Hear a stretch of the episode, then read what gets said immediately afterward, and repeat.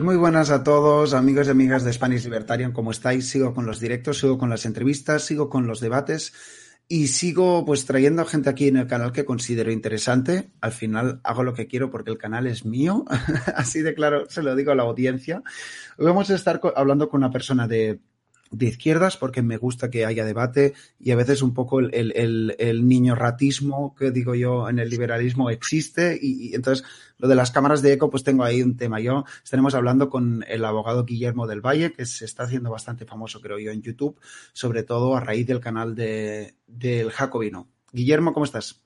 Un placer, Ignacio, muchas gracias por la invitación y nada, un saludo también a tu audiencia. Un placer, muy honrado estar aquí con, contigo.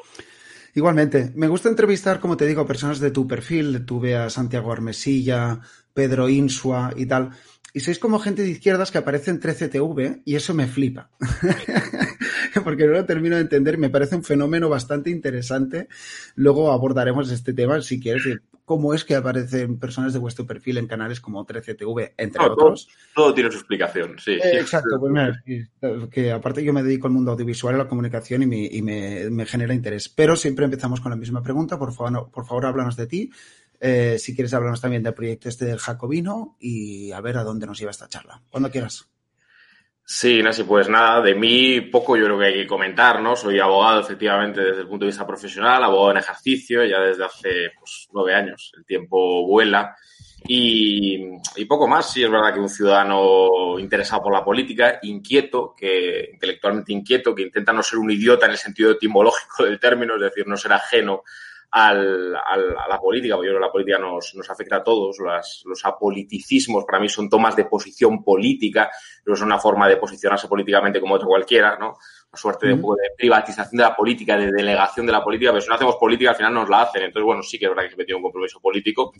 Y me interesa efectivamente hacer eh, lo que puedo, lo que buenamente puedo, compatibilizándolo con mi vida profesional, que es lo que me da de comer, eh, rescatando esa, esa militancia, sí, eh, ahora mismo a caballo entre lo comunicativo, audiovisual y, y, y, político, en las coordenadas, como has dicho, de la izquierda, sí, de una izquierda que, yo creo que, se puede reivindicar perfectamente, de unos orígenes eh, ilustrados, racionalistas, que yo no sé si tiene mucho que ver con lo que hoy entendemos como izquierda oficial o izquierda que sociológicamente opera en ese espacio, incluso la que está representada en las instituciones, ¿no? Yo lo ocupamos en el Jacobino, eh, como proyecto comunicativo, canal de YouTube, de debate político, unas coordenadas críticas con la izquierda oficial, ¿no? Críticas en muchos aspectos, ¿no? En la deriva posmoderna, por ejemplo, posmodernista, ¿no? Una deriva, yo creo, profundamente irracionalista, que pone en cuestión desde el relativismo cultural, por ejemplo, desde el irracionalismo, pues las propias génesis de la izquierda, ¿no?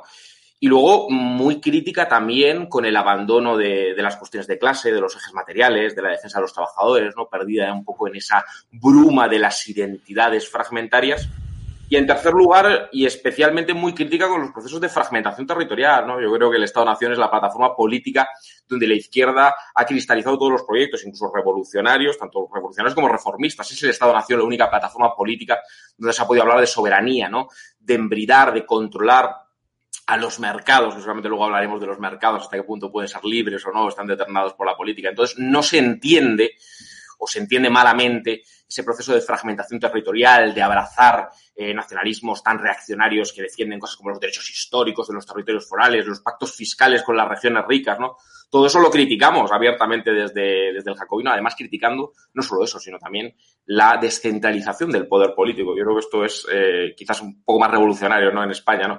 Eh, romper esa asimilación entre descentralización y progresismo, ¿no? Parece que, que, aquí quien defiende la descentralización o que la izquierda siempre tiene que defender la descentralización. Y yo me pregunto, y nos preguntamos en el Jacobino, ¿por qué? Porque hay que defenderla, ¿no? ¿A quién beneficia esos procesos de descentralización? Entonces, bueno, en eso estamos. Eh, soy eso, básicamente, ¿no? Un, abogado en ejercicio al que le interesa la política, como no puede ser de otra manera, y que trata de poner su granito de arena en construir una izquierda diferente en España. Pues hablemos de este tema, que de hecho es el título de la entrevista. Ya sabes que en YouTube siempre tienes que tirar un poco de clickbait y estas cosas. Izquierda no progre, esta izquierda definida en contra de lo que pudiéramos llamar izquierda woke, un poco que, que llamo yo. A ver si también lo pudiéramos definir. ¿Qué es la izquierda eh, definida, podríamos decir, como decía Gustavo Bueno, o, o el jacobinismo, como esa como esa reivindicación de lo que también se podría llamar como primera izquierda. Pues bien, como bien has dicho, ¿no? Eh, a ver, la, distinción, has tenido a, Santiago Ormesí aquí, también a Pedro Insú has citado, pues la distinción izquierda definida, izquierda indefinida, eh, pues eh, parte del mito de la izquierda, de ese texto de Gustavo Bueno, cuya continuación es el mito de la derecha. Y efectivamente es la definición respecto al Estado, respecto al Estado, ¿no? Eso por eso ahí habla de diferentes generaciones, ¿no? De izquierda definida. La primera, precisamente de izquierda jacobina ¿no? Porque el concepto de izquierda históricamente nace en ese contexto, en el contexto de la Revolución Francesa, mm, con una finalidad eh, geográfica, por así decirlo, de ubicación, de denominación topográfica, vamos, para denominar a los diputados que se sentaban a la izquierda del rey, que precisamente formaban parte de los grupos de, izquierda, de ultra izquierda, incluso eh, los jacobinos, ¿no? Entonces el, el Club de los Jacobinos, el Partido Jacobino, se representaba precisamente la defensa de la igualdad y de la nación política que surge de la mano de la izquierda. Es una idea que lo pone en circulación eh, con gran escándalo Pedro Insúa en, España, pero es verdad, es que la nación política no nace de la mano de las derechas. Las derechas precisamente eran las que estaban originariamente en torno a los privilegios del trono y el altar, al antiguo régimen. Es verdad que eso evoluciona como todo, ¿no? Evoluciona. Esa es la primera izquierda definida. Y luego podemos hablar de muchas otras generaciones, ¿no? Siguiendo la distinción de Gustavo Bueno, la categoría de Gustavo Buena, o muchas otras, ¿no? Pero ahí tenemos una génesis y un hilo a seguir, ¿no? Si la izquierda nace de la mano de la impugnación de los privilegios de origen, ¿por qué hoy en nombre de la izquierda en buena medida se defienden esos mismos privilegios de origen? Esa es la pregunta clave, ¿no? La pregunta que habría que, que preguntarse o que formularnos todos, ¿no? tenemos aquí una, izquierda que está defendiendo privilegios fiscales y económicos en nombre de la identidad. Es que en buena medida, cuando desde la derecha se critica un proyecto comunista, socialcomunista, hay un error de concepto tremendo. Hoy detrás de Podemos, detrás del Partido Socialista, hay en buena medida la fragmentación territorial que como ayuda eso a la clase trabajadora española? Pues habría que eh, preguntarse y escudriñar esa vía, ¿no? Yo creo en nada al revés. Lo que hace es eh, bloquear cualquier proceso redistributivo o cualquier proceso de transformación social. Y en buena medida se están defendiendo privilegios en nombre de la identidad, de la identidad, de una identidad territorial, de haber nacido en Cataluña, la lengua, eh, el lugar de origen, la tribu, la tribu etnoidentitaria, ¿no? Entonces, bueno, más bien son cosas que si hay que ubicar en algún sitio del eje izquierda y derecha, más bien estarían en la ultraderecha, ¿no? Que son profundamente reaccionarias. Luego hablabas de la izquierda woke. Claro, es que la izquierda, desde la caída del muro de Berlín, desde la pérdida de referencia geopolítica del socialismo real, ha tenido que abrazar sustitutos ideológicos. Y para mí ha confundido lo que es una derrota política, porque sí que ha habido una derrota política, aunque eso se puede matizar, ¿no? Porque se han incorporado dentro de la democracia liberal muchísimas cuestiones, ¿no? Todos los derechos socioeconómicos, el estado de bienestar no es otra cosa que el producto de la, de la fricción entre el capital y el trabajo, de un pacto que el capital tiene que hacer con el trabajo ante el miedo de la expansión revolucionaria, ¿no? Con lo cual eso de la derrota ideológica de la izquierda habría que verlo, ¿no? Si ha sido tal.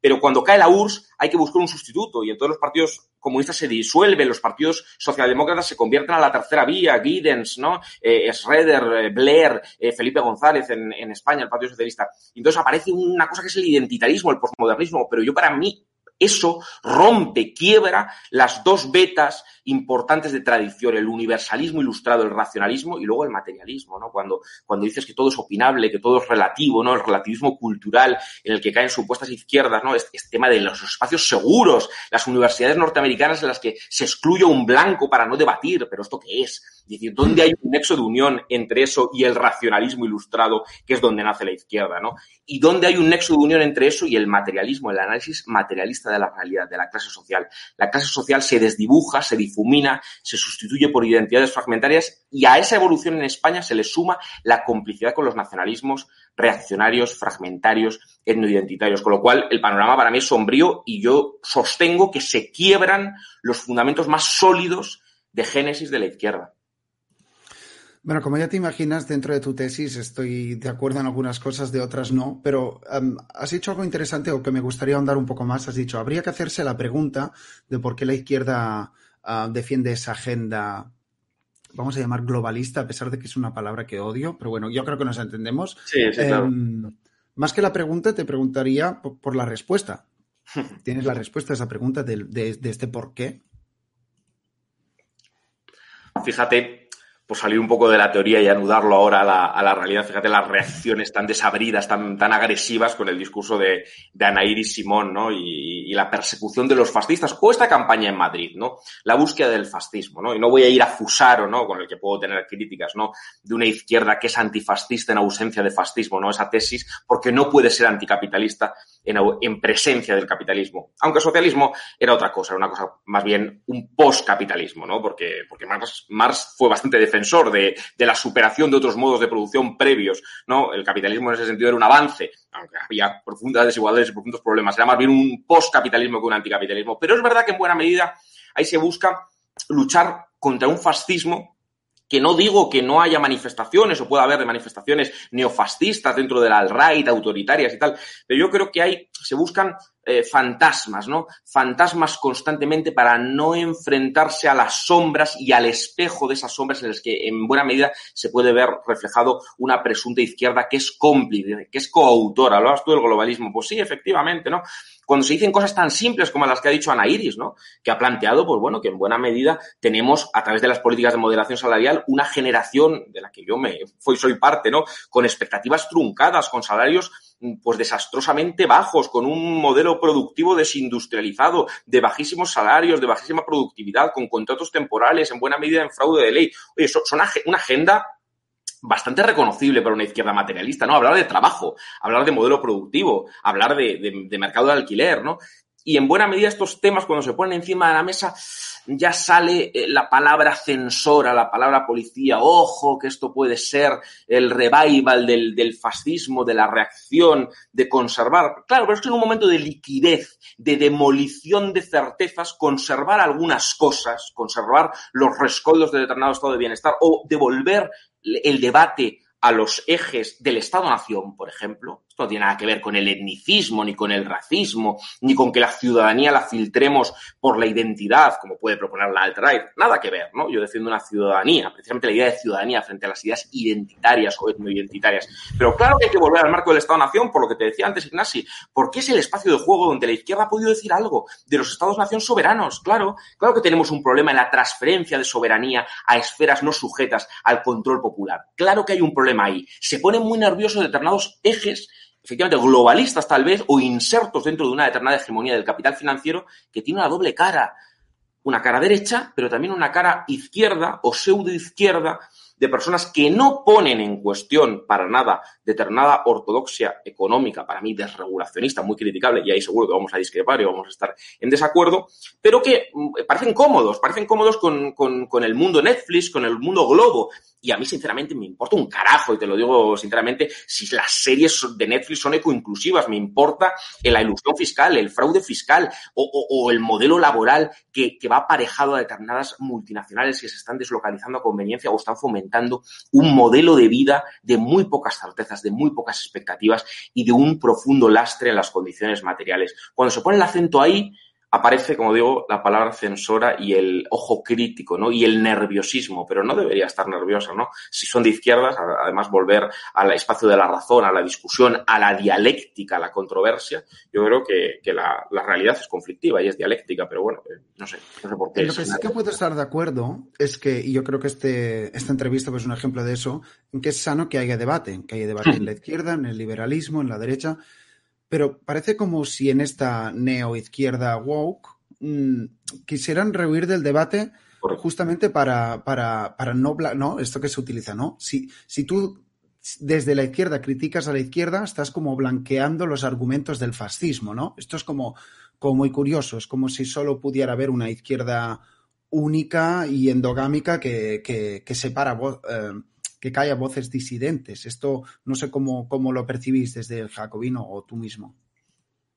Pues desde el jacobino nos parece una aberración, ¿no? una aberración absoluta, ¿no? Por eso estamos ahí combatiéndolo día sí y día también, ¿no? Y, y animo además a los espectadores que, que buenamente, pues, eh, si les apetece, pues se, se, asomen, ¿no? A la ventana del jacobino. He dejado, he dejado el link en la descripción. Sí, efectivamente, Inés, y, y, os lo agradecemos, ¿no? Pues a mí me parece una aberración esta idea de, de, que la bandera sea la cultura de la cancelación, los espacios seguros, ¿cómo que los espacios seguros? La censura en las universidades. La, la, la enmienda a la totalidad, me gusta decir, a, los versos más eh, emancipadores y más revolucionarios de la internacional, curiosamente, ¿no? Eh, la razón en marcha. Aquí parece que se ha sustituido por la superstición en marcha, por el irracionalismo en marcha, una mirada complaciente al fundamentalismo religioso, a decir el feminismo aquí sí, pero allende las fronteras, no, no, no, si en Arabia Saudí hay una objetualización, hay una persecución de la mujer, de los homosexuales, ahí no. Oiga, no le haga el juego a Jan Hirsi Ali, que es que se ha ido a Jan Hirsi Ali, no, pero ¿cómo que se ha ido un think tank neocon. Sí, sí, pero analice por qué. Lea a Jan Hirsi Ali y analice por qué ha terminado al abrigo del Partido Republicano Estadounidense. Para mí eso es un drama, pero es que Jan Hirsi Ali escapa de un matrimonio de, de, conveniencia concertado y se encuentra cuando milita en el Partido Socialdemócrata holandés ante un rechazo de una supuesta izquierda que está en el multiculturalismo. Claro que vamos a criticar el multiculturalismo. ¿Por qué? Porque yo me siento tributario de esas dos tradiciones, del universalismo ilustrado, de la razón en marcha, sí, y del materialismo, claro que sí, del materialismo, y en ese sentido soy socialista, y creo que hay que hacer un análisis materialista de la realidad, no legislar sobre sentimientos. ¿Cómo se siente usted? Las clases sociales no existen, importa cómo usted se siente, o el sexo biológico no existe, y quien diga que existe es un fascista, hombre, por favor. O el tema de las naciones, ¿no? Ignacio, que te comentaba antes. No, es que yo quiero plebiscitariamente, y aquí voy a decir algo que seguro es curioso, mira, están más cerca de una fundamentación teórica plebiscitaria de determinadas partes de la escuela austriaca, ¿no? O lo, puede defender Miguel Ancho Bastos, o Jesús Huerta de Soto, John von Mises o Rothbard, están más cerca de eso cuando dicen que el libre plebiscito se podrá decidir. ¿Cómo que se podrá decidir? Una tesis socialista de la nación precisamente es que no elegimos las fronteras y que un Estado, yo sigo ahí en la línea de Félix Ovejero, un Estado es una unidad de justicia y de redistribución. Entonces las fronteras no se eligen, con lo cual eso de mover las fronteras plebiscitariamente por la voluntad de ser, eso es una idea metafísica, idealista. ¿Qué tiene que ver eso con la izquierda? Pues nos parece una aberración esa deriva y creo que hay que combatirla con... Además, no hace falta, cuando dices este discurso, te dices, no, pero si fueras más de centro, ¿no? ¿Por, qué no te haces liberal? ¿Por qué no te haces conservador? No, no, precisamente porque no comparto sus fundamentos, porque yo estoy en otra tradición y yo creo que es muy legítimo estar ahí y además creo que la izquierda, como digo, es disruptiva y ha roto esta izquierda con la tradición más ilustrada, más racionalista y con el socialismo. Y está en otra cosa, está en el idealismo más absoluto y más metafísico. En los sentimientos, ¿no? En el cómo te sientes, en la voluntad de ser y, y como dices tú, también en una pulsión censora peligrosa, en una pulsión censora peligrosa, que no tiene nada que ver con el socialcomunismo. ¿eh? Aquí no hay un proyecto revolucionario, aquí hay un proyecto de fragmentación de las soberanías, ojo, de fragmentación de las soberanías. A mí me gustaría que me explicaran qué revolución se va a hacer o qué política redistributiva o qué estado de bienestar rompiendo en mil pedazos España, por ejemplo, en 35 cachos que es el proyecto de Podemos y de Rejón. Eh, Rejón esto lo ha dicho. En una entrevista con Ernesto Castro fue claro, la voluntad de ser. Mi concepto de nación es la voluntad de ser, el constructivismo. Y yo ahí, fíjate, voy a decir algo conflictivo, si, es la misma tesis que Juan Ramón Rayo. Pero es que Juan Ramón Rayo es congruente. O sea, Juan Ramón Rayo no se le puede criticar que defienda eso. Juan Ramón Rayo ha, leído a von Mises. O ha leído a Hans Hermann Hope. Y es lógico el liberalismo económico, ¿por qué no va a defender estados cada vez más pequeños, cada vez menos soberanos, para que el capital se pueda deslocalizar, para que haya competencia fiscal? O sea, si, desde el liberalismo económico defendéis la descentralización fiscal en España o en Europa, que no haya armonización fiscal, sois coherentes. Sois totalmente coherentes. Lo que no es coherente es que me lo defienda Pablo Iglesias. bueno, a no ser que Pablo Iglesias sea otra cosa, claro. Pero no se le puede llamar comunista. Pablo Iglesias es pues no, es otra cosa. Habrá que ver el qué, pero otra cosa. Mira, a mí que es un ejercicio de marketing, Pablo Iglesias. como lo, veo yo. Cambiemos de bloque y de hecho lo has, lo has tocado en la última parte de la respuesta. Hablemos también un poco de estos temas escabro, no escabrosos, ¿no? Que cada uno lo define como quiere.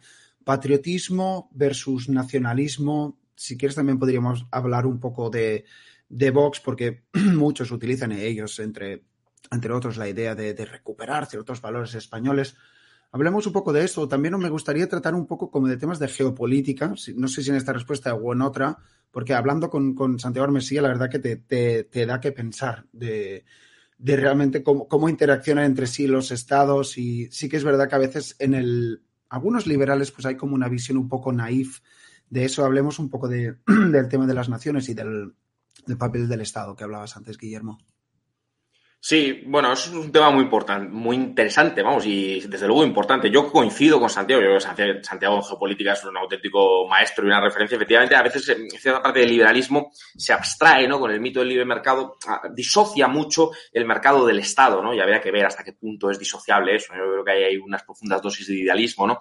Y esta idea del fin de la historia, ¿no? De Fukuyama y tal, del fin de las ideologías, al final la dialéctica de Estados es inevitable, lo estamos viendo, ¿no? Hay un ensayo de geopolítica también muy recomendable de Esteban Hernández, jefe de opinión del Confidencial, que hablaba de una segunda, de una segunda guerra fría, pero es que verdad, lo estamos viendo, arancel va, arancel viene, eh, Trump, eh, China, es decir, es, que abstraerse de la dialéctica de Estados me parece enormemente complicado, lo estamos viendo ahora con el tema de, con el tema de Marruecos, con el tema del uso de la inmigración como chantaje, como presión, como eh, cómo se calibra las transferencias de soberanía a la Unión Europea, en qué papel subalterno y hegemonizado queda España, como algunos estados dentro de la Unión Europea pues están mucho más cerca y mucho más cerca de controlar la política monetaria a través del Banco Central Europeo, o puede ser el caso de Alemania, quienes han guardado músculo productivo y quienes nos hemos desindustrializado totalmente, qué ubicación tenemos cada uno en la división internacional del trabajo. Hay dialéctica de estados, claro que hay clases sociales, pero hay unos intereses nacionales contrapuestos y sigue existiendo. Y por cierto, va a seguir existiendo siempre, ¿no? Porque yo creo que esa superación de, la, de esa forma de organización política, pues, pues la, veo eh, tremendamente utópica, ¿no?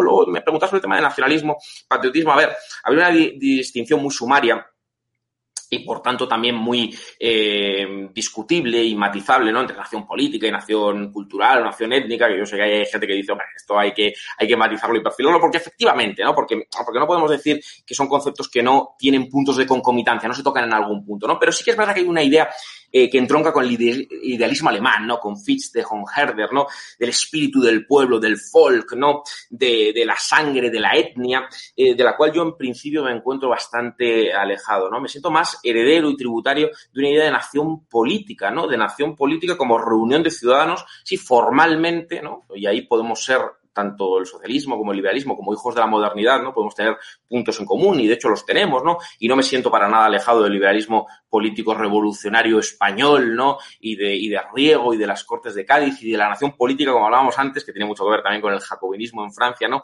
Como unión de todos los ciudadanos iguales, una unión de los que no quieren ser más que unos cualquiera frente a los privilegios. Eso, claro, desde un punto de vista político, es la superación, el desbordamiento de la sociedad estamental, de los privilegios del trono y del altar, del antiguo régimen, de los rescoldos del antiguo régimen, que hoy aparecen solo en determinados elementos, eh, bueno, testimoniales decorativos, pero no tantos, eh, que tienen implicaciones materiales. Los derechos históricos, el PNV, ¿no? Cuando defiende los derechos históricos, los territorios forales. Hombre, quien defienda eso está más bien instalado en los rescoldos del antiguo régimen. Y aquí mm. se llaman de izquierda, ¿no? Que, que tiene narices, porque aquí hablas en un bar en Madrid con gente autoprogramada progresista y te dice, no, el PNV, si la derecha española fuera como el PNV, pues el PNV te está defendiendo los derechos históricos de los territorios forales, y eso es la derecha primigenia, primaria, ¿no? Entonces, bueno, Vox es verdad que a veces participa de determinada grandilocuencia, ¿no? Cuando habla de los virus chinos, de los, de los virus chinos, de los genes españoles, de filtrar de la España católica, de que parece que la religión, el credo religioso en buena medida, la identidad,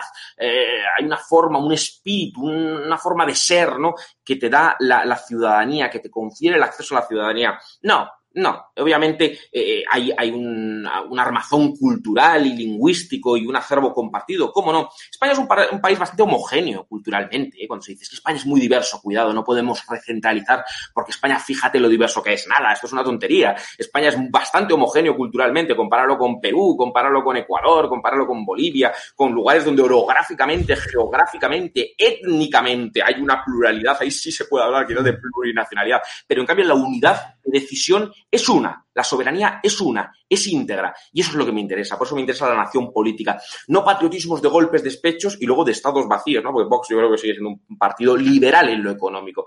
Yo defiendo un Estado con dotación social, ¿no? Y con nación política. Y luego las opciones culturales son varias, no tantas, por cierto, o no una por comunidad autónoma. Esto es otra idiotez, si me permites la, la, palabra, ¿no? Porque, hombre, eh, esto de que en Cataluña se piensa como un solo hombre o en el País Vasco, o que una lengua te da una visión del mundo, que en Cataluña, eso, hay una forma de ser, me recuerda la unidad de destino de, eh, José Antoniana, ¿no? Hablan todo el rato de nacionalismo español, pero ellos reproducen esos parámetros, con lo cual, yo, nación política, integridad territorial, pero como unidad de soberanía, como unidad de decisión conjunta y de redistribución, y como titularidad del territorio político, es decir, sobre lo que es de todos, decidimos todos en pie de igualdad y ahí no importan rentas, ni colores de piel, ni orígenes, ni raíces, ni apellidos, ni nada, ¿no? Todos somos iguales en cuanto a la decisión del, conjunto del país. Bueno, muy interesante, Guillermo, y gracias por, por, la concreción. Te haría una pregunta personal, pero no personal tuya, sino una personal mía, ¿no? En realidad. Dentro del proyecto que, que defiendes, entre comillas, más allá de etiquetas políticas, ¿no? ¿Dónde queda porque hablabas también de igualdad social, muchas personas que vienen al liberalismo, como mínimo de mi grupo, personas que conozco, ¿no? En el fondo son o somos, y me incluyo como ciudadanos, que se ven eh, diezmados y parasitados por el Estado en buena parte. Es decir, tú quieres construirte tu vida como autónomo, como emprendedor, aportando valor a la sociedad, capitalizándote, generando, generando empleo, y lo único que te encuentras son trabas y nada a cambio. Entonces, no sé qué respuesta, y, no quiero sonar ni simplista ni demagogo, eh, quiero que entiendas mi punto. ¿Cuál es la respuesta que se da desde tu tesis? Porque, claro, en parte, a mí me viene a la cabeza, si alguien quiere como estatalizarlo todo más, otra vez simplificándolo, pero para que me entiendas, no sé si le resulta beneficioso a este ciudadano que, que, más allá de formar parte de una nación política, que todos somos seres sociales y obviamente formamos y estamos dentro de una institucionalidad, queremos prosperar como personas y, muchos abrazamos el capitalismo, pero te digo, libre de sesgo, sino porque, porque vemos que funciona. Sí, no, es una pregunta interesante, ¿no? ¿Qué, duda cabe? Además, el debate es enriquecedor, ¿no? Bueno, yo soy autónomo, ¿eh? Yo, yo soy abogado y vivo, vivo de mi cartera de clientes privada y también del turno de oficio público, pero mm, principalmente del, del conozco el mercado, vamos, ¿no? Porque parece que conocer el mercado te lleva necesariamente a ser liberal. Y no, al revés, ¿no? Yo cuanto más he conocido el mercado, eh, más socialista soy. Es decir, y yo, por supuesto, no, no, no defiendo de ninguna de las maneras eh, poner trabas. Es decir, creo que no es que sea una visión simplista, me parece simplemente que es una visión eh, irreal, ¿no? Yo, yo que vengo de una familia, un contexto de, clase media, es decir, y que he sido, eh, bueno, he tenido suerte, analizo eh, que partimos de unas desigualdades de orígenes claras, clarísimas, pero desde el punto de vista de la, de la dotación genética, de una cuestión biológica y luego de la extracción social, de la extracción socioeconómica, existe la clase social. Cuando se hace una elegía y una geografía de la clase media, curiosamente y, quizás de forma inexorable, el liberalismo está utilizando la estratificación en clases sociales, ¿no? Porque es un poco, poco compatible decir las clases sociales han desaparecido, pero en cambio que hay una clase media, ¿no? Una clase media más bien aspiracional, ¿no? Entonces, obviamente, como partimos de desigualdades de orígenes, hay que ver, hay que ver de origen, ¿no? Familiares, eh, socioeconómicas, de extracción,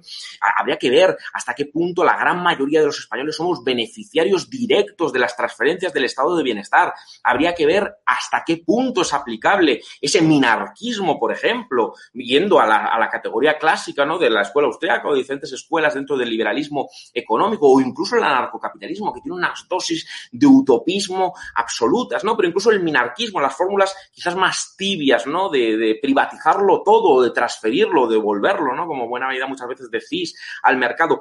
Pero es que hay una disociación, como digo, idealista, ¿no? Idealista porque el Estado y el mercado no se entienden eh, por separado. El mercado está determinado, condicionado y garantizado. En esa generación de riqueza aparece el Estado. Pero es que incluso, yo que soy especialmente crítico con el liberalismo porque creo que hay una maximización de la idea de libertad negativa, ¿no? De la idea de libertad negativa siguiendo la, distinción clásica de Berlin, ¿no? De los dos conceptos de libertad. La libertad negativa como ausencia de interferencias, de intromisiones, ¿no? Que los únicos derechos defendibles por parte del liberalismo sean aquellos en los que no haya intromisión por parte del Estado, no haya vulneración de mi, de mi libertad personal, ¿no?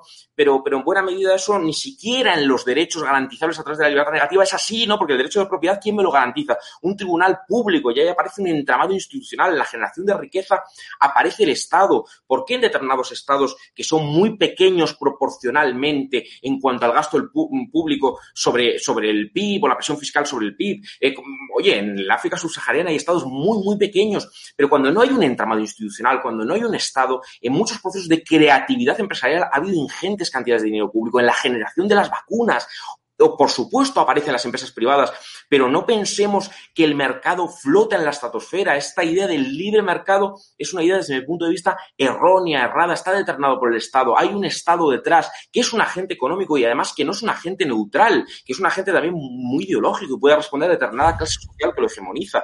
Por eso determinada gente que es revolucionario, comunista, habla de Estado burgués. Claro, es que abstraerse del Estado es peligroso, sobre todo es irreal, ¿no? Entonces, en esa generación de riqueza de los emprendedores, no voy a irme a Mariana Machucato, ¿no? Al Estado emprendedor, pero es interesante esas ideas neosumpeterianas, ¿no? Que están hablando de hasta qué punto en todos los procesos de creatividad que se suelen conferir al garaje del emprendedor, hasta qué punto ha habido la industria militar, por ejemplo, que esto a la izquierda posmoderna le pone, le pone los pelos de punta, pero es, es verdad, ha habido una industria militar e ingentes cantidades de dinero público, incluso en Estados Unidos, qué cantidades de dinero público ha habido en cuanto a la industria militar y hasta qué punto eso ha tenido que ver con la innovación, con la inversión, con el desarrollo. O sea, que no nos creamos determinados mitos, ¿no? Yo defiendo, por supuesto, la acción, ¿no? La acción individual, pero vivimos en colectividad, ¿no? Y, creo que hay que atender al bien común y sobre todo hay que atender a otro concepto de libertad, que yo defiendo la libertad, pero la libertad, claro, más bien una libertad positiva, como autogobierno colectivo. Yo creo que eh, la idea de libertad negativa es profundamente insuficiente por lo que te digo, porque incluso los derechos liberales estricto sensu, ¿no? Esos derechos civiles, esos derechos de propiedad, necesitan el entramado institucional detrás, el, las leyes, ¿no? La codificación de las leyes. La escuela austríaca, por ejemplo, es profundamente naturalista. Los derechos le pertenecen a las personas, la institución social evolutiva, ¿no? Hay un teórico del derecho de la escuela austríaca, Bruno Leoni, que hablaba de esto, ¿no? Es profundamente naturalista. Pero el derecho está codificado o me lo reconoce un Estado, o sí, sí, yo tengo la dignidad como persona, pero si voy a Arabia Saudí me encuentro la codificación de otro derecho positivo. Y entonces ahí eh, creo que disociéis muchas veces de la existencia del Estado. Entonces, yo no, no, no defiendo un Estado manirroto que gaste, pero sí la provisión de servicios públicos, la redistribución, la igualdad social, pero sobre todo también la libertad, pero una libertad que no sea una cláusula nominal de perpetuación de condiciones, porque estamos determinados enormemente, ya te digo, desde el punto de vista genético, de carga genética, pero luego todo, ¿no? Hombre, yo, yo tengo igual más facilidades de tener acceso a la cultura porque mi casa ha estado llena de, es decir, que mis padres han sido, bueno, pues profesionales, tal, libros, bueno, eh, decir, gente que parte de unas condiciones de vida muy lastradas, ¿qué hacemos? apelar al abstencionismo, además que no es verdad, ¿no? Porque esto del Estado social y democrático de derecho no es sino un ejercicio de planificación tremenda, ¿no? No, no es un mercado libre. Es que un mercado libre seguramente es una idea metafísica, imposible de realizar. ¿Dónde hay un mercado libre? Pero quizás yo no he formulado bien mi, mi, pregunta. Es decir, tú también hablas de, utopía y, hay parte de la tesis que comparto, pero yo también te hablo de realidad. Es decir, una cosa es que el Estado esté detrás de todo lo que sería el entorno institucional, por decirlo brevemente, y la otra es que emprender sea un deporte suicida. Porque esto también es la realidad en España. Es decir, si tú quieres emprender y forrarte, eh, fliparás con la de palos en la rueda que te vas a encontrar por parte del Estado. Entonces, un poco también cómo le ponemos un poco coto a eso. No sé si desde el liberalismo o desde las tesis que tú defiendes, porque yo tampoco no me estoy inventando lo que te estoy diciendo. Esto sucede mucho. Crear riqueza en España, por el motivo que sea, no es precisamente un ejercicio fácil ni que sea placentero. Y hay otros países en los que hay un entorno más apacible, lo podríamos decir. Es decir, tampoco no quisiera caer en maximalismos de decir, no, no, es que yo si defiendes esto es que estás defendiendo el anarcocapitalismo. Es decir, hay, un punto medio y, la idea de que el Estado esté detrás es lo que tú dices, pero también pregunto, ese ciudadano aunque te está diciendo antes que puede ser yo, pueden ser otras personas, una cosa es que hay un, un, entorno institucional y lo otro es que no te encuentres más que nada palos en la rueda o la carta de Hacienda de turno que se te ponen los pelos de punta cuando recibes la carta de Hacienda, que a mí me recuerdan a un comportamiento mafioso, no te voy a engañar. Bueno, ahí obviamente discrepamos, ¿no? Es decir, ¿por qué procesos de emprendimiento en principio no aparecen en Burundi, que es un estado muy acotado en tamaño y en presión fiscal? Pues, pues por decir, porque ese emprendimiento no flota en la estratosfera, no flota en el vacío, no es la acción de un individuo, estamos determinados por todo, colectivamente, desde cuando escribimos, por, los, por, la, por la propia conexión a Internet, es decir, ahí aparece el Estado, el entramado institucional, todo. En estados fallidos normalmente, en estados mínimos fallidos, en Somalilandia, en Liberland, en principio no sé qué procesos de emprendimiento puede haber. Es que es muy difícil. Hay una conexión entre el mercado y el Estado. Yo no digo que el mercado como mecanismo de coordinación no funcione. Si hay, hoy hay una dialéctica de Estados en lo que estamos viendo un socialismo, un híbrido de socialismo muy distinto ¿no? al, al, marxismo-leninismo en China, en el que hay un mercado, claro, pero hay una intervención y hay una planificación brutal y entonces hay mecanismos mucho más mixtos, ¿no?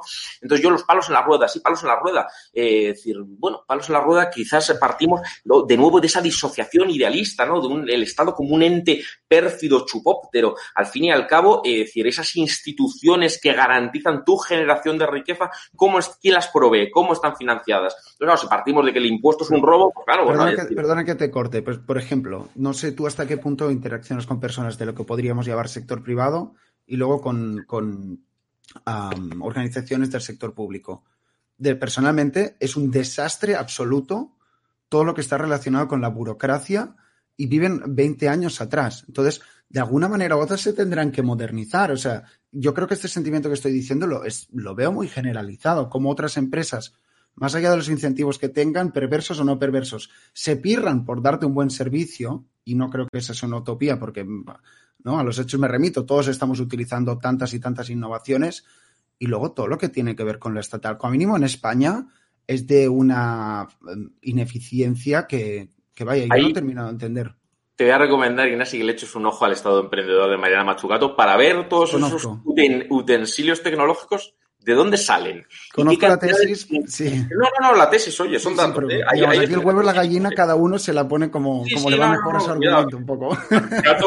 Machucato no deja de ser algo que igual se convierte dentro de poco en la ortodoxia económica dentro del capitalismo. Y el capitalismo tenéis una visión, es decir, eh, el capitalismo es un modo de producción, hay diferentes, hay diferentes visiones. Puede haber un capitalismo dentro de un sistema más corporativista, dentro de un sistema más bienestarista, más socialdemócra, más liberal. Ahora parece que organismos que no son sospechosos como el FMI, como Biden, se van por una línea eh, neo-keynesiana, ¿no? Parece que las políticas de austeridad no han funcionado del todo, ¿no? Pero yo creo que en esos procesos de emprendimiento a los que apelas, claro, y eso es una apelación desde el punto de vista, eh, con todo el respeto, capciosa, porque es que no salen del, del bolsillo privado. Esto es, esto, es esto es pura mitología. Hay ingentes cantidades de dinero público, pero es que en todo, es que en una empresa privada, en una empresa privada, ¿tú crees que funciona en una empresa privada el orden espontáneo, teoría de Hayek? No, no, en una empresa privada hay un componente curiosamente de planificación central tremendo, unos diseños institucionales y de planificación enormes, con lo cual las trabas el Estado como un elemento ineficiente, chupóptero, eh, bueno, oxidado, eh, que se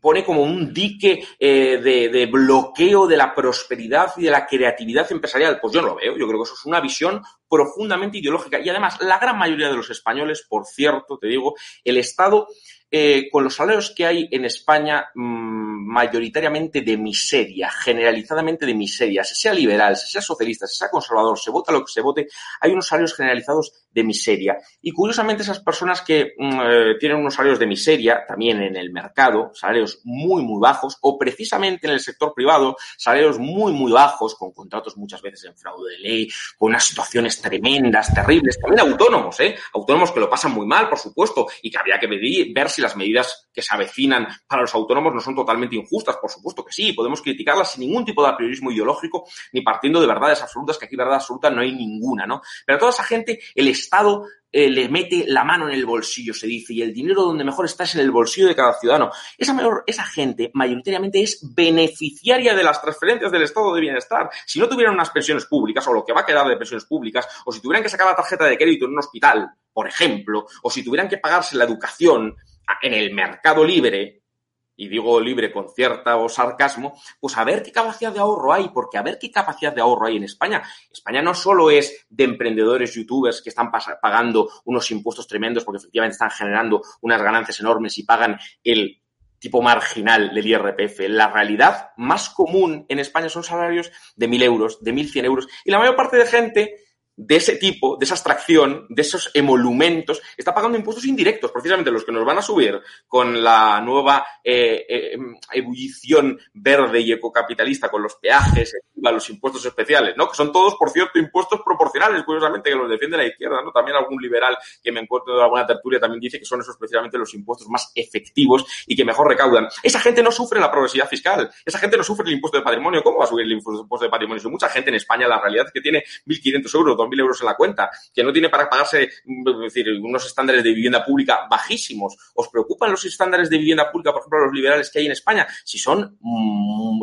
irrisorios.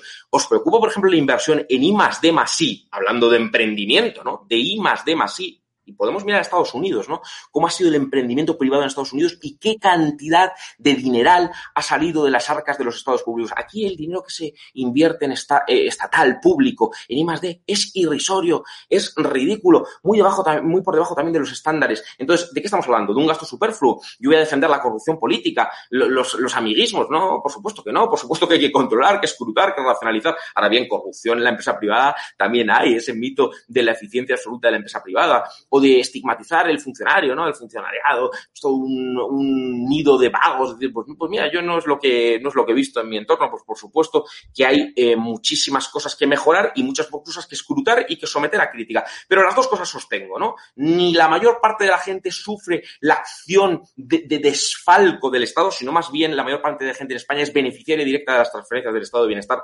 Ojo, Ojo, otra cosa es que haya gente que efectivamente generando un medio millón, un millón, pues no quieran pagar el cuarenta y pico por ciento de tipo marginal de RPF. De todas maneras, les doy una buena noticia. La progresividad fiscal en España, en Europa, en los, países occidentales, ha bajado estrepitosamente.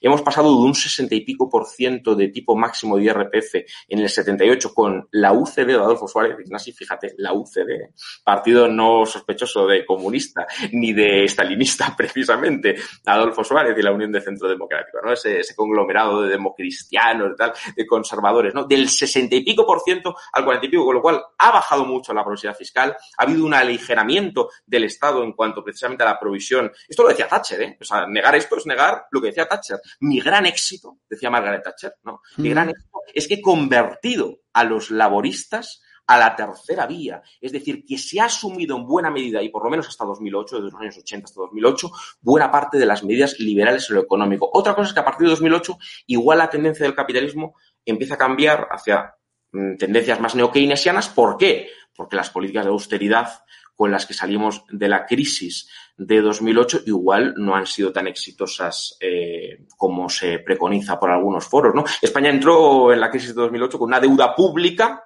bajísima, mucho menor que la de Alemania. Ahora estamos con una deuda pública disparada y tú y yo vamos a coincidir en que eso es una cosa muy poco halagüeña, ¿eh? es decir, es, es una cosa grave, yo no la pongo en duda.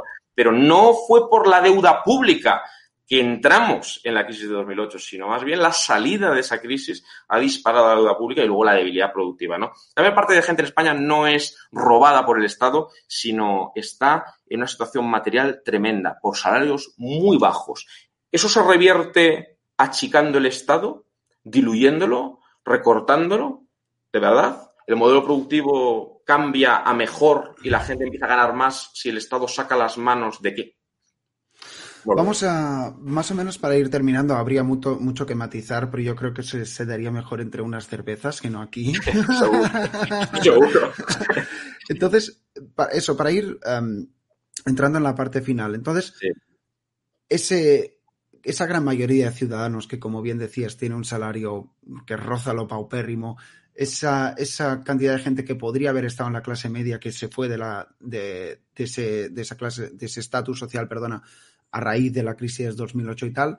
La pregunta es, ¿cómo salimos de esta? O sea, has hablado de deuda, de deuda disparada, gasto público disparado. Un poco como llega, mi tesis, yo creo que quizás estás de acuerdo, es que mm, cierta estabilidad social viene cuando hay mucha clase media. Entonces, no sé si la compartes y en el caso que la compartes es cómo llegamos ahí, cómo, cómo cómo generamos riqueza, no sé si tú apelarás a la redistribución, pues digamos, cómo sería este entorno en el cual la gente pues o está más capitalizada, pueden tener un proyecto de vida que les resulte más apacible y demás. Pero la capitalización de la gente no se produce desapareciendo un Estado eh, pues, aquejado de esas eh, tendencias eh, de desfalco, de latrocinio. No, no. hay que analizar qué ha pasado con el modelo productivo. España se ha desindustrializado en la inserción en dentro de la Unión Europea, se ha desindustrializado absolutamente. La reconversión industrial, la maravillosa película de los lunes al sol, efectivamente mucha gente pasó los lunes y el resto de días de la semana al sol, porque mucha gente perdió su trabajo y eran trabajos de empresas mucho más grandes. Tenemos un problema de tamaño de empresas, de productividad de salarios y luego de presencia sindical, podríamos hablar y discutir mucho, ¿no? Y de derechos, etcétera. Y ha habido políticas de desregulación. A mí cuando se, cuando se apela, vamos a desregular el mercado laboral, pues si se lleva haciendo la huelga del 88, la huelga del 88, que para el país frente a Felipe González, no es una mm, huelga que derive de políticas corporativistas o interventores del mercado laboral. Ese mercado laboral tan corporativo en la época del franquismo se estaba liberalizando, se estaba liberalizando totalmente, pero es que Aznar hace lo mismo, pero es que Zapatero en el año 2010 hace lo mismo. Entonces, eh, la gente solo se capitaliza si cambiamos el modelo productivo y el modelo productivo hay que cambiarlo de una manera distinta. Se puede competir por salarios, que es lo que llevamos haciendo décadas, pero esto no funciona. La devaluación salarial no funciona. Pero claro, no tenemos soberanía monetaria, así la hemos transferido al Banco Central con sus pros y sus profundas contras también, ¿no? Y nuestra forma de competir no es gastando ni más D, no es creando un modelo de innovación, eh, incluso con una colaboración público-privada, que utiliza muchas veces el sintagma eh, para pues, legitimar cosas que a mí me parecen oscuras. No, no, se, hace compitiendo con salarios, que la gente cada vez gane menos, que tenga unas expectativas vitales. Luego queremos salvar, por ejemplo, la nación biológica, que la gente tenga hijos, pero si la gente tiene truncadas las expectativas vitales, con eh, alquileres disparados, con, con problemas de vivienda muy fuertes, ¿no? Con ejecuciones hipotecarias en las que el Estado, en muchos casos, no ha hecho nada, se ha cruzado de brazos, ¿no? Entonces, con salarios bajos, alquileres disparados, ese cóctel de vida hace hace que las condiciones materiales estén completamente degradadas. Entonces, tenemos que cambiar el modelo productivo.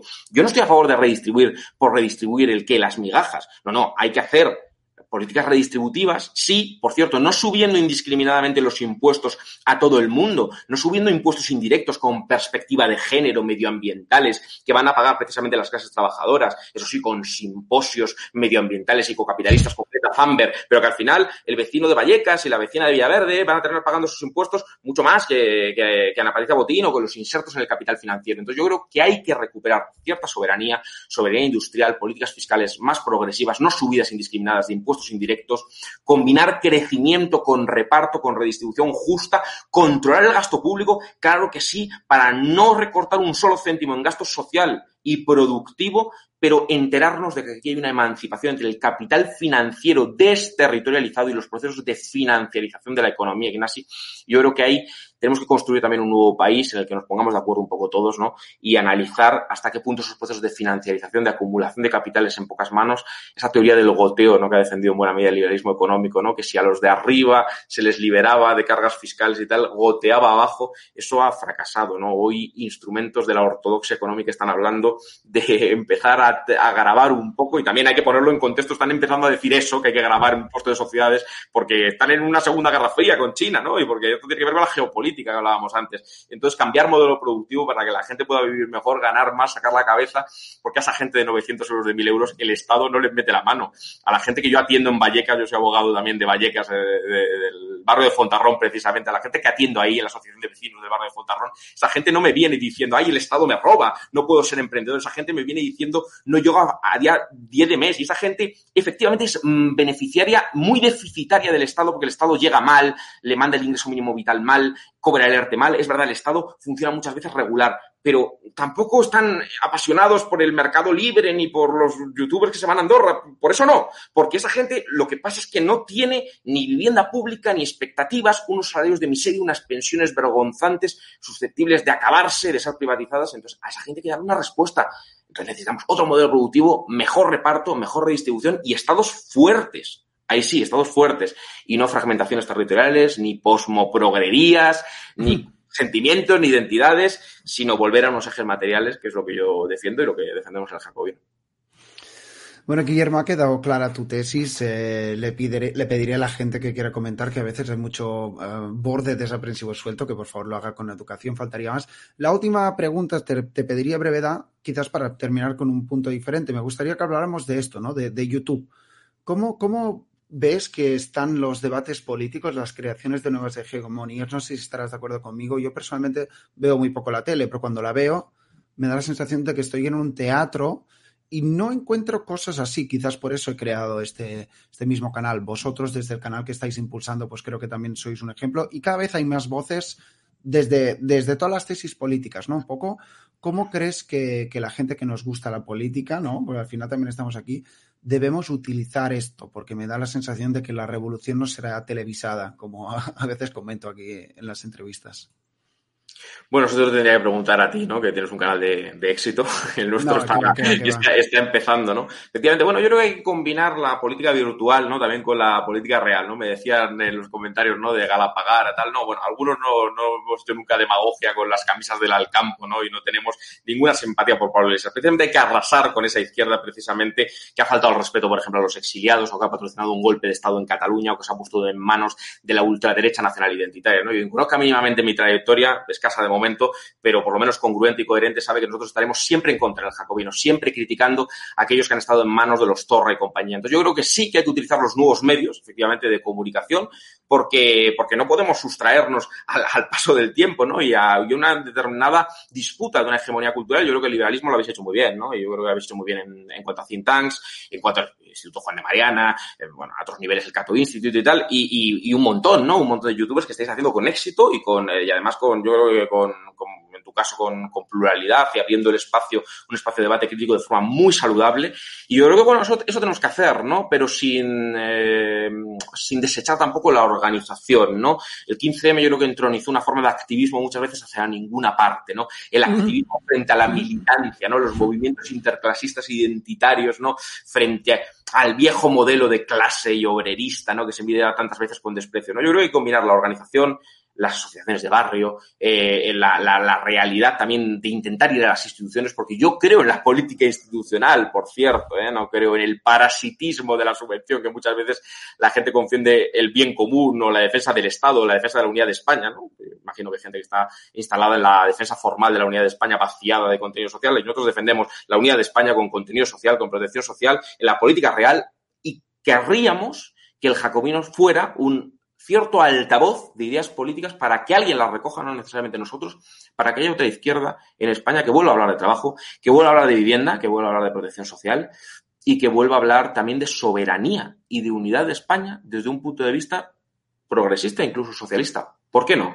¿Por qué la unidad de España es un concepto de derechas o reaccionario? Esa pregunta, eh, que más bien es retórica, me la llevo haciendo mucho tiempo y eso nos ha llevado a, a donde estamos ahora. Bueno, pues si te parece, la próxima vez que hablemos, pues a ver si ya tenemos la respuesta a esta pregunta. Hoy al final nos hemos enrollado, pero también está la mar de bien, pues significa que, que la conversación ha llegado a algún sitio. Espero que hayas estado a gusto.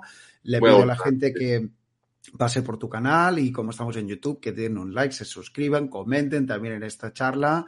Y nada, Guillermo, pues uh, si algún día queréis una colaboración libertaria en el Jacobino, pues ya sabéis pues, encontrar. Eh, que, no, que, que, no tenga ninguna duda, porque además próximamente anunciaremos un formato más de, de conflicto, de debate, de controversia y bueno, estás invitado, estás invitado de vuelta, por supuesto, al Jacobino y nos veremos. Yo espero que esa caña también okay. sea, sea posible dentro de poco. Ignacio, no, y, y, y, lo dicho, y también lo dije con Santiago, creo que es un ejercicio de superación intelectual intentar romper las cámaras de eco, que también es un, una idea que a mí me, me, atormenta bastante, porque al final creo que también cuando uno solo se rodea de personas que piensan como tú, pues como en la vida, ¿no? Pues también te acomodas y, y no creo Sin que duda salir de los círculos endogámicos, a, a to, además no es una cuestión privativa del liberalismo, es una cuestión privativa de cualquier ideología, tenemos que salir de los círculos endogámicos, autorreferencialistas, ombliguistas, ya. y nada, lo, lo, único que esta entrevista demuestra es, habla bien de, de ti, de, de, tu canal y de tu, y de tu enfoque, y nada, que decirte, que un placer y que, y que muchas gracias. Hasta pronto, tío. Un abrazo fuerte, Ignacio. Cuídate.